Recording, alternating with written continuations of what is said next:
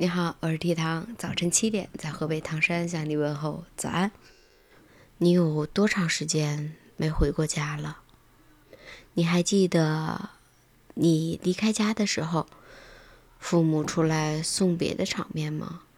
是不是也是一把鼻涕一把泪，恋恋不舍的挥着手跟你道别，告诉你路上小心，别丢东西，小心小偷，注意安全。到地儿之后。打个电话，报个平安。这个是多长时间以前的事情了呢？疫情已经三年了，今年我们解封了，是不是要回趟老家了呢？昨天下午不知道刷到什么视频了，就突然间在床上有感而发的问了老公一句：“要不咱俩今年回家过年呐？”我也不知道为什么，就是。好想体验一下过年的感觉了，已经好几年了，都是我们一家三口过年。嗯，好久没有体验到那种团团圆圆一大家子围着大桌子吃年夜饭的感觉了，感觉春晚都变得没有意思。你在外漂泊几年了？有几年没有回家了？今年开放了，要不要回家过年？还记得我第一次去找我老公的时候，我们两个是在网上认识的。我第一次去东北，第一次坐火车，坐的是绿皮的，咔哧咔哧可慢的火车。坐火车坐好几个小时，然后到哈尔滨站，又从哈尔滨站转大巴，坐八个小时的大巴车才到他那儿。那时候就发誓，以后我再也不来大东北了，实在是太远了。并且我去的时候还赶上我忘记过什么节了，满车的人。火车它不一定买坐票，可以买站票嘛，所以很多人买的站票的，但是坐火车时间长了就很累，就会躺到座儿的底下或者车厢过道里边都坐满了人。那个时候上个厕所，我都觉得我是踩着人脑袋过去的，想想都觉得吓人。但是现在好像已经开通直达。七台河的火车了，嗯，并且只要十多个小时，感觉行程好像一下子省了一大半儿，是不是也可以期待一下回东北过个年？让我念念不忘的还是东北的麻辣烫。记得第一次回去的时候，大过年那天，我还点了一碗海鲜的麻辣烫呢。还有东北的小烧烤是真香。冷呵呵的天儿，进到一个小店里边，暖暖的大炉子，吃着小烧烤。喝着小啤酒，甚爽。现在想想，好像老公从东北出来到唐山这边，已经好多好多年没有回过家，好多好多年没有正八经的在家里边过过年了。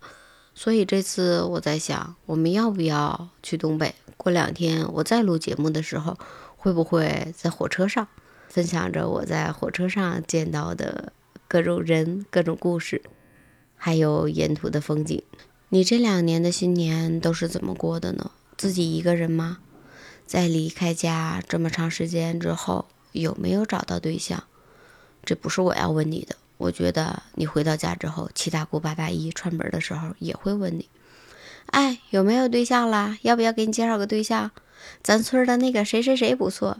那个隔壁的谁谁谁家的闺女也不错，那个小伙子不错，介绍你认识认识。这么大了还不找对象，该生孩子了。你看跟你一样大的孩子都会打酱油了，是不是？你也在担心回家之后怎么跟父母交差？两年了还没找到对象呢，那你这两年都忙啥呢？你说，当我们回家过年之后，会不会也跟网上拍的段子似的？第一天大鱼大肉。然后嘘寒问暖的父母问你：“哎呀，冷不冷啊？热不热呀？想吃点啥呀？给你做点啥呀？”但是过了几天之后，就该嫌弃你了。快走吧，回去吧，烦死了！到点也不起来，太阳都晒屁股了也不起来，也不知道帮帮我干点啥。你们咋还不开工啊？你不着急挣钱呐？赶紧好好上班，好好挣钱。然后离别的时候又是一把鼻涕一把泪的。路上注意安全，小心小偷。到家之后，给打个电话报个平安。想起当时没有疫情的时候，每到过年，大街小巷都摆满了各种的春联儿、各种的窗花，然后各各种各样的年货。我就记得东北的大松子儿是真好吃。第一年去东北的时候，我婆婆他们给我弄了一大盆儿的松子，咔哧咔哧，我就自己在床上围围着，然后捂着大被在床上嗑瓜子、嗑榛子，然后嗑松子，就好像是一个小松鼠。哎，今年回去的话，不知道有没有这个待遇了。毕竟老夫老妻那么多年了，今年过年到底要不要回家呢？我看了一下车票，从我们唐山到七台河，大约需要十多个小时的时间，比原来的路程整整减少了一半的时间。我希望买一个坐票。如果是有卧铺就更好了。第一次去的时候，那时候也年轻，真不怕冻，穿着单牛仔裤，穿了一个小卫衣，噔噔噔就敢踏上去东北过年的征途。结果一下车，我就感觉大鼻涕都冻上了。东北实在是太冷了，哎呀，想想又开始纠结了。东北太冷了，我不想冻了。但是回家的这份感觉，还是萦绕在心头。那份其乐融融，那份团圆的劲头，一年才这一次，真的应该回家过年。今年过年你回去吗？你准备怎么回去？好像没有绿皮火车了吧？坐飞机、坐动车还是坐大巴？你现在工作的城市离老家有多远呢？